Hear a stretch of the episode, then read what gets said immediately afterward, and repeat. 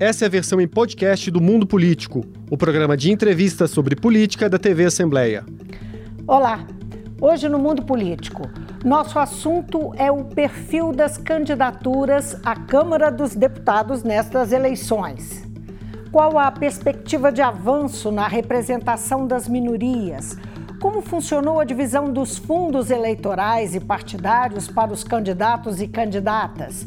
E em que medida a distribuição de recursos pode favorecer uma baixa renovação do parlamento? Eu vou conversar com o cientista político Breno Cipriano, que é pesquisador do Observatório das Eleições e pesquisador também da UFMG. Breno, obrigada por atender o Mundo Político, a TV Assembleia. Obrigado, Vivi. Uh, Breno, há uma projeção que saia das urnas uh, o mesmo perfil que tem dominado o Congresso desde sempre, não é? o homem branco. É, que, que, elementos o observatório tem sobre isso? É, é, o observatório confirma essa perspectiva e tem elementos novos sobre isso? Então, Vivian, a gente tem trabalhado com né, o perfil é, nas eleições, é, nas, nas, duas últimas eleições, e tentar ver né, as candidaturas a partir dessa, é, desse pleito. E o que a gente tem visto, assim, que tem aumentado o número de candidaturas de mulheres, né, também a questão da diversidade com relação né, a mulheres é, negras.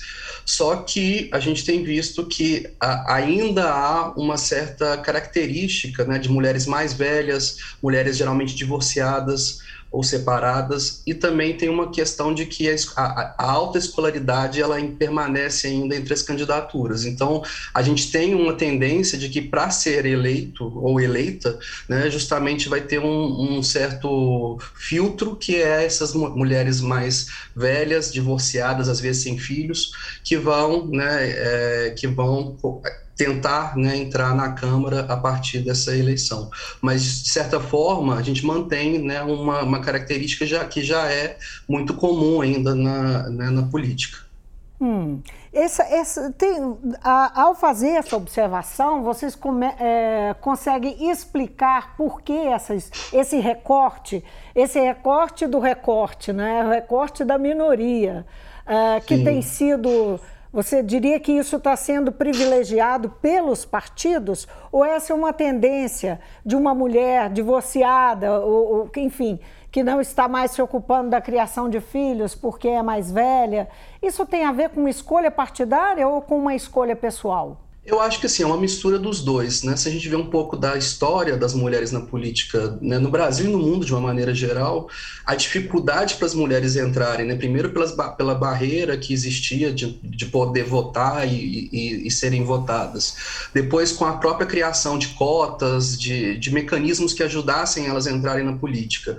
Então a gente tem toda essa questão de que existe né, uma dificuldade é, para as mulheres estarem nas instâncias partidárias, né? Isso também é, obviamente, favorecido pelas, é, pel, né, que a gente chama de gatekeepers, que são os, o, as pessoas que fazem essa pedeira entre quem vai candidatar e quem não vai candidatar. Então, e a política ela é um lugar ainda muito machista, né, um lugar misógino, que tem uma certa dificuldade para as mulheres estarem ali dentro. Né? Claro que tem mudado essa questão de que, né, com toda a movimentação é, e o ativismo político de, de mulheres, é, mulheres negras, sobretudo, isso tem mudado a tentativa de termos né, uma, uma representação mais diversa. Mas isso tem uma dificuldade tem seu ônus, né? Que é você ter essa tipo, um, é, formas distintas e, e, e, e, difíceis de serem né, é, realmente captadas por essa, essa, esse capital político, que é o que vai fazer com que uma pessoa seja eleita ou não.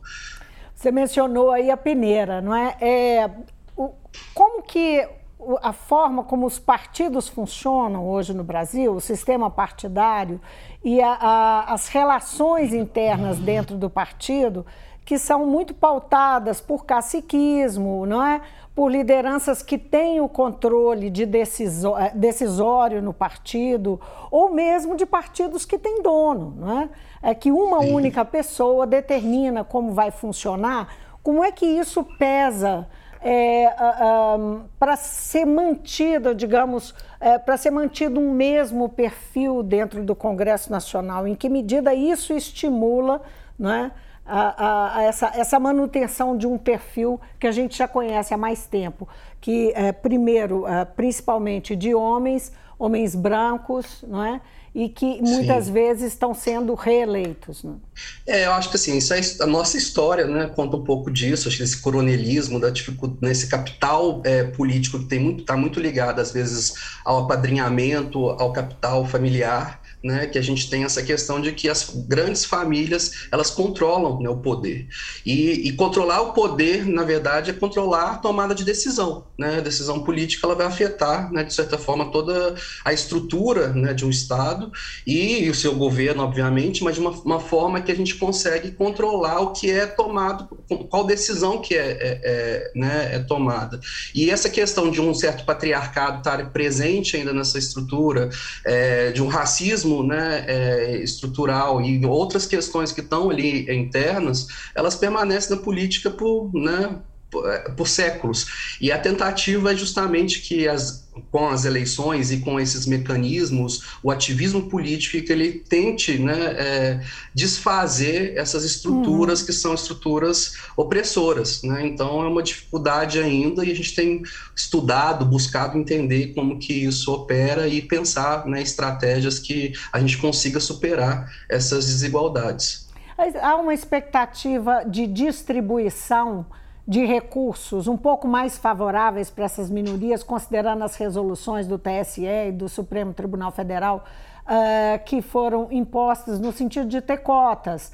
Uh, o fundo eleitoral e o fundo partidário uh, têm que ser distribuídos, uh, 30% deles, a, a, candidaturas de mulheres, negros, não é? E, tem uma expectativa do, da observação de vocês de que isso se efetive, que não sejam só candidaturas, mas que sejam candidaturas que tiveram acesso a recursos? Na prática a gente tem visto que não está acontecendo muito isso. E a gente tem até vi uh, surgiu né em alguns casos na, né que não valem ser muito citados mas de toda forma que existem uns certos laranjas. Ainda existe esse tipo de, de utilização dos partidos alguns alguns professores estão trabalhando com isso para mostrar como existe essa dificuldade de, de distribuição do recurso.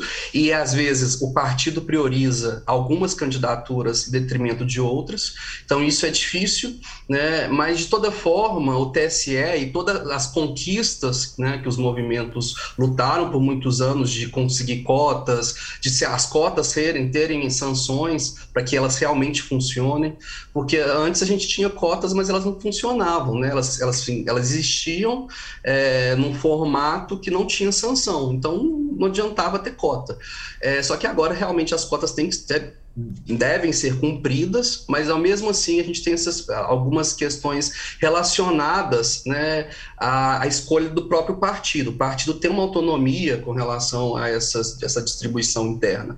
Então isso ainda é um desafio, é, mas a gente tem visto né, algumas é, algumas conquistas, por exemplo, a gente pode falar hoje da, da né, é, de, de, denúncias com relação às violências políticas, sobretudo violência política de gênero, que tem acontecido demais na política é, ultimamente, e isso a gente tem feito algumas. É, algumas intervenções e pensar em pesquisas que vão né, direcionar é, algumas conclusões com relação a esses partidos e essas estruturas que são é, opressoras. Uhum, mas é, é alguma enfim, vocês estão perseguindo exatamente o quê? Você falou em violência política e partido. É, sim, a gente tem visto que tem acontecido, né, diversas, diversos formatos, desde, desde violência simbólica, é, né, xingamento, a uhum. questões de realmente ameaça física, é, né, atentados. Isso, né? Sim, até assassinato, é. sim. Então a gente tem vários tipos né, de violência, é, né? Tem, uma, a gente tem um, um, uma grande variedade de violências políticas, sobretudo violência de política de gênero, que né, é, tem sido uma agenda muito importante de pesquisa, mas o que a gente tem visto né, na, ao fazer um levantamento de dados é que as denúncias, as várias questões que estão acontecendo, elas não são tão publicizadas. Então, para os próprios pesquisadores, é, a gente tem uma dificuldade de acesso aos dados. Né? O que tá, a gente está perseguindo né, nessa, nesse pleito, né, principalmente nessa campanha eleitoral nos últimos 45 dias, várias, é, né, várias tentativas aí, é, de, de violência, né, ou tentativas, não, às vezes a violência é efetivamente, mas na verdade a gente não tem acesso aos dados que o Ministério Público é, que deveria, deveriam, deveriam estar né, disponibilizados. Então, assim, para as pesqu... ainda é, um, uma, é uma agenda de pesquisa muito nova que a gente está né, pensando aí, uhum. e o TSE foi importante também por, por ter, criar um observatório interno, é, mas ainda falta toda uma, uma estrutura de como que a gente consegue mapear, né, controlar isso e realmente ter efetivamente é, algumas, algumas indicações, algumas saídas para tudo isso. Você acredita que 2022, as eleições de 2022 vão ter como marca a violência política? Pode chegar a isso? Sim.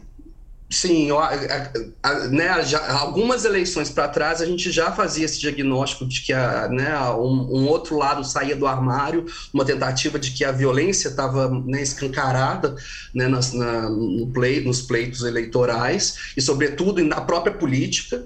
Só que isso agora a gente, a gente tem né, uma, é, uma normatização, uma forma de, de compreender isso melhor e ter toda essa estrutura que consegue mapear e, né, e controlar esse, esse problema. Eu acho que, assim, é, foi, foi, uma grande conquista né, de vários é, pesquisadores e de todos um, né, os movimentos que estão vinculados a isso, mas ainda a gente tem ainda um, caminho muito grande pela frente para entender e, e sobretudo, é, buscar saídas né, para que né, a, a, esse campo da política e, sobretudo, a, as, as, né, as, disputas eleitorais elas sejam, elas, elas sejam menos violentas. Uhum.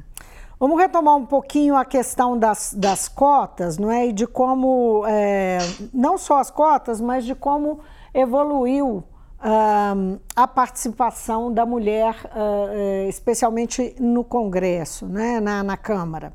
Em 2014, pela primeira vez, os partidos cumpriram, em média, a exigência de apresentação do mínimo dos 30% das candidaturas de mulheres para as eleições proporcionais. O número dessas candidaturas vem subindo desde então, mas de uma forma, digamos, uh, muito aquém daquilo que devia ser a representação da mulher, que é mais de 50% da população brasileira, na Câmara dos Deputados.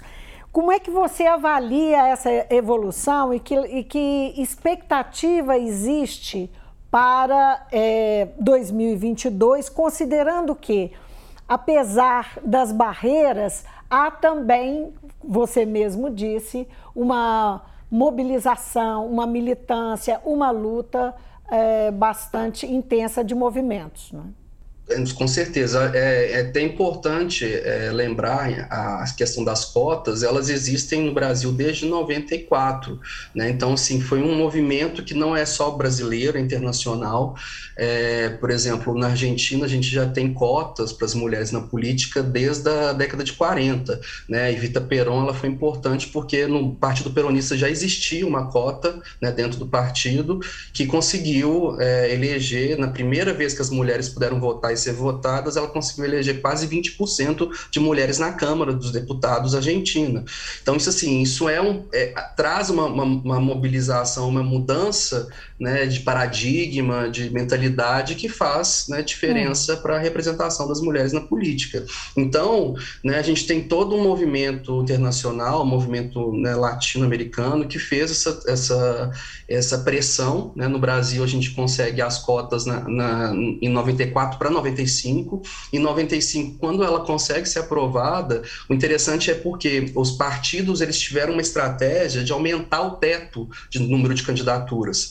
E aumentar o teto, ele não, se você não alcançar, é, não cumprisse, to, ou, né, não preenchesse todos os, os as, as, vagas que eram disponíveis, não precisava ser é, uhum. cumprida a cota. Então, assim, foi uma estratégia de que existia cotas desde 95, mas na verdade elas, elas nunca, elas não tinham sanção, elas nunca foram cumpridas porque os partidos não, alcan não, não precisavam chegar ao teto da, é, do número de candidaturas. Então, isso foi mudado, foi muito discutido, né? A gente tem todo esse, né, por exemplo, algumas pesquisadoras que estão vinculadas ao, ao próprio observatório são históricas nessa, nessa luta e fizeram, né, é, uma pressão e justamente com várias pesquisas, vários estudos mostrando que isso tinha que ser transformado. Foi transformado justamente, como você me fala, a partir de né, da 2014 e a gente tem esse incremento que foi, né, é, aumentando, mas é muito residual, né? O que, que tenho mostrado que cumprem as cotas, é, mas é, cumprir as cotas não quer dizer que a gente chega na, na o número de candidaturas de 30% não chega aos 30% na, de mulheres eleitas. Uhum. Né? Então Talvez... isso não, não, tem essa reversão. Né? Isso é muito importante entender. Por que isso? É justamente o que a gente falou bem no começo. Né? As dificuldades e os filtros que existem na vida de uma mulher. Né? Então, por isso, uma questão pessoal de, de ser uma mulher é, que esteja disponível para estar né, presente e aguentar a luta política dentro dessa estrutura que é uma estrutura opressora. Uhum. É, só lembrando que você falou que é, na Argentina, é, quando, pela primeira vez se usou esse recurso, 20% de mulheres foram eleitas para o parlamento, não é? Aqui, Sim, é porque, nós depois É porque de na Argentina essa... tem uma, uhum. é uma diferença, só para pontuar, a diferença é que a lista lá é fechada. Então você vota no uhum. partido. Então o partido tendo essa cota interna, você, eles cumprem os 20% da cota no partido, entendeu? Então, tipo, uhum. tem essa questão que é importante ressaltar, que aqui a gente vota nominalmente. A, gente, né, a gente vota em lista, você vota no partido. Então o partido tem que cumprir uma ordem em que coloca mulheres e homens ao alternados. Uhum. Bom, enfim, só para a, a, título de é, informação, nós só temos 15% de mulheres uh, na Câmara dos Deputados, né? Sim. É um percentual muito, muito baixo ainda. É, tem alguma estimativa para 2023 dessa bancada ser ampliada?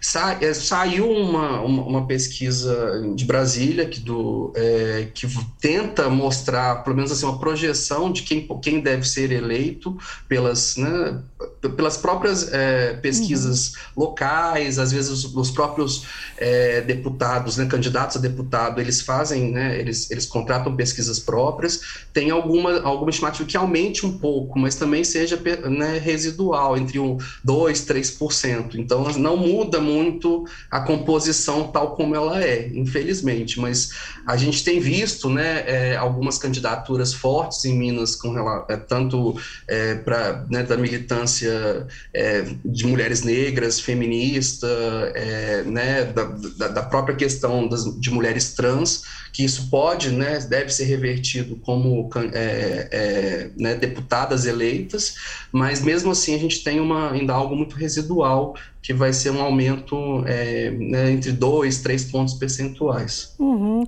Falando do, é, de um universo mais amplo das, das minorias, não é?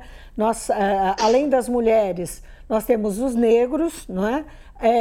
uhum. e é, temos indígenas, e, é, e representantes da, da, comunidade LGBTQIA. É, eles têm, você diria que, da observação de vocês, mais uma vez, nós podemos falar em diferentes níveis é, de chance de entrar, de, de conquistar uma vaga Como é que, como é que vocês observam essas possibilidades de cada grupo? É, sobretudo, assim, essa questão racial, né, a gente, e a gente o, a, a, autodeclaração que está vinculada ao TSE, ela é por cor, né, não é por raça. Mas que vale lembrar que tem essa questão de que, às vezes, dependendo né, da estratégia metodológica, às vezes pega pretos e pardos juntos. Mas se a gente separar pretos e pardos, né, a gente vê que para os pretos é muito mais difícil né, é, a própria né, é, candidatura é, e, sobretudo, as dificuldades do, de ter, né, de, de conseguir é, é, alcançar esses, esses filtros, né, que a gente, da, da questão da escolaridade, da questão é, de, de, de, da disponibilidade das mulheres poderem participar da política. Então, assim, existe isso. É, então, a, a, dificuldade, se, a gente fizer o recorte racial, é muito maior né, para mulheres pretas e para mulheres é, negras, né, se a gente pegar a questão de mulheres pardas também. E a gente também pensa também a questão indígena, que tem, né, agora tem uma tentativa de bancadas indígenas, a discussão que, que, é, que parece, né, a gente tem algum um aumento de, de, candidaturas indígenas que talvez consigam realmente serem eleitas né, esse ano. Uhum. A gente tem essa uma, uma, em algumas estimativas e alguns prognósticos mostram pro, provavelmente uma, um aumento do, do número de, de, de é, deputados indígenas e, e negros eleitos. Uhum. É, parece que existe um trabalho entre os povos indígenas para formar lideranças Sim. que possam alcançar, né, é, ter condição de, de realmente disputar e, e, de forma competitiva as, as vagas no Congresso. Vamos torcer para que essa representação realmente surja e cresça. Né? Com certeza. É, agora, é, aí uma curiosidade: vamos dizer que num recorte de gênero e raça haja, é, é, a gente tenha um cruzamento né, de, de, de gênero e raça no mesmo recorte. É, por exemplo, mulheres negras. Né? É, é, o, o, quanto isso pode ser desvantajoso na disputa por uma vaga e na disputa pelo voto. Essa discussão é uma discussão assim, é muito importante na literatura hoje, né, pela, por, por vários, é, né, principalmente por algumas autoras negras que chamam atenção para isso, é, que é a que a gente chama de, dessa perspectiva interseccional. Né? Não é uma soma de opressões, mas na verdade de uma, de uma, de uma é, são as opressões são intensificadas, né? elas são é, de uma forma que ser mulher negra e ser mulher negra lésbica ou, ou né, fazer parte de um de um né, ser uma mulher negra quilombola ela é muito mais difícil conseguir entrar nesses lugares então a gente tem porque justamente tem essa, essas questões é, da estrutura opressora, dessa questão né, institucional que consegue né, é, invisibilizar e, e dificultar né, o acesso e a fala né, nesses lugares. Então acho que essa questão da intensificação e da potencialização né, de, de, dessas opressões é, dá justamente essa ideia da, da perspectiva interseccional. Hum, agora, não pode ser o contrário? Vamos dizer que é, esses perfis consigam chegar e alcançar a representação, uma vaga na Câmara dos Deputados. Uh, isso também não pode ser um fator, um, digamos, de, é, que o diferencie e, e, e crie oportunidades de representação dentro da casa? Claro, eu acho que é justamente isso, né, que é a grande discussão e a luta, né, que vai mostrando da, da importância dessa representatividade, né, a gente tem visto que isso transforma, né, você é uma é, né, se a gente pensar, por exemplo, como uma questão de ser, você né, ver um, um, representante negro no poder e uma criança negra ver isso, ela se vê ali naquele lugar, na possibilidade de é, almejar aqueles lugares, né, o que antes era impossível. Né, e justamente uma mulher também, a gente vê como, como, uma, como uma presidenta mulher fez uma diferença é, nesses espaços na transformação da própria cultura machista né, do Estado. A ainda que é muito difícil, é uma questão de uma estrutura ainda muito patriarcal, mas que é um trabalho que tem que ser feito né, constantemente e buscando né, justamente incluir essas vozes de formas diferentes também de uma gestão pública mais inclusiva, mais participativa, que essas pessoas participem né, da, das tomadas de decisões. E isso transforma né, justamente como a gente vê a política. Eu acho que a política ela precisa justamente dessa é, dessa representatividade, da diversidade, das várias vozes estarem ali presentes num, num debate né, que seja é, não violento né, e consiga trazer é, uma hum. transformação para as desigualdades sociais, políticas, etc. Hum. Agora, Breno, a gente explorou muito a questão das sub, as, é, os grupos que são subrepresentados, né? É, que buscam essa representação na Câmara dos Deputados, mas parece que há também umas candidaturas sobre-representadas. Vocês identificam isso? É um trabalho eleição? recente da, hum. da, da, professora Viviane, é, Viviane Flávia Biroli e, e, do Pedro Paulo, eles fazem essa, mostram como que isso, é, nessa última eleição, aumentou demais, exponencialmente, questões, por exemplo, de militares, é, de alguns tipos né, é, de religiosos, como que isso tem aumentado é, nessa última eleição. Né? Claro, porque a gente tem também um, uma tendência de como que essa, nessa polarização, essa divisão visão que a gente tem visto no Brasil é, é, recente, como que isso tem sido exposto, né? E, e, e, e traz um certo capital para conseguir, conseguir é, ser eleito, né? Você ter o, né, uma uh, um nome né, vinculado a uma patente né, do militar ou então a alguma questão religiosa, isso pode ser, na verdade, uma forma de é, aumentar a chance de você ser eleito. Uhum.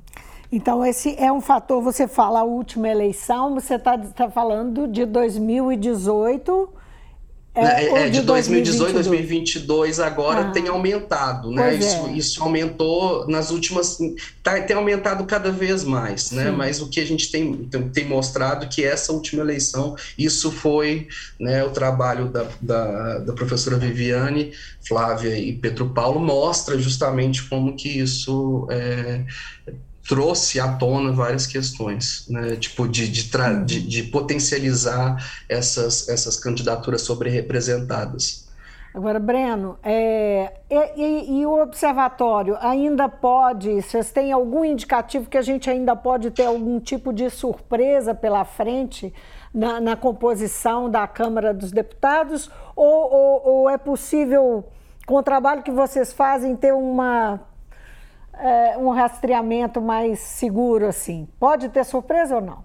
Não, o que os, os, nossos trabalhos, como que a gente tem um recorte muito vinculado à questão racial, de gênero, é, né, e a gente tem mostrado como que isso é, existe um indicativo de aumento, né, aumento ainda que residual, que tem nos trabalhos tem mostrado, mas assim, a gente só vai ver realmente a partir de domingo, né, a, a resposta mesmo, se efetivamente essas candidaturas que aumentaram, elas vão ser é, realmente eleitas, né, então assim, é, é, um, vai ser um segundo momento do observatório da gente fazer depois as análises pós-eleição e como que isso é, trans, transformou ou não, né, o nosso cenário cenário político, mas o que acredita sim que vai ter alguma, alguma mudança. Muito bem, vamos aguardar domingo, que, que ele vem, inclusive, muito em paz. É isso? Muito obrigado, sim. viu, Breno? Obrigado. Obrigado a todos e a todas. Eu conversei com o cientista político Breno Cipriano, que é pesquisador do Observatório das Eleições e pesquisador também da UFMG. Nosso assunto é o perfil das candidaturas à Câmara dos Deputados nestas eleições. Então a gente fica por aqui. Obrigada pela sua companhia. Até amanhã. O Mundo Político é uma realização da TV Assembleia de Minas Gerais. Nesta edição, a apresentação foi de Vivian Menezes, a produção é de Tayana Máximo, a edição de áudio é de Tarcísio Duarte e a direção é de Alevi Ferreira. Acompanhe a cobertura especial da TV Assembleia de Minas sobre as eleições. Para assistir a todos os conteúdos, acesse almg.gov.br barra eleições 2022. TV Assembleia, eleições com todas as vozes.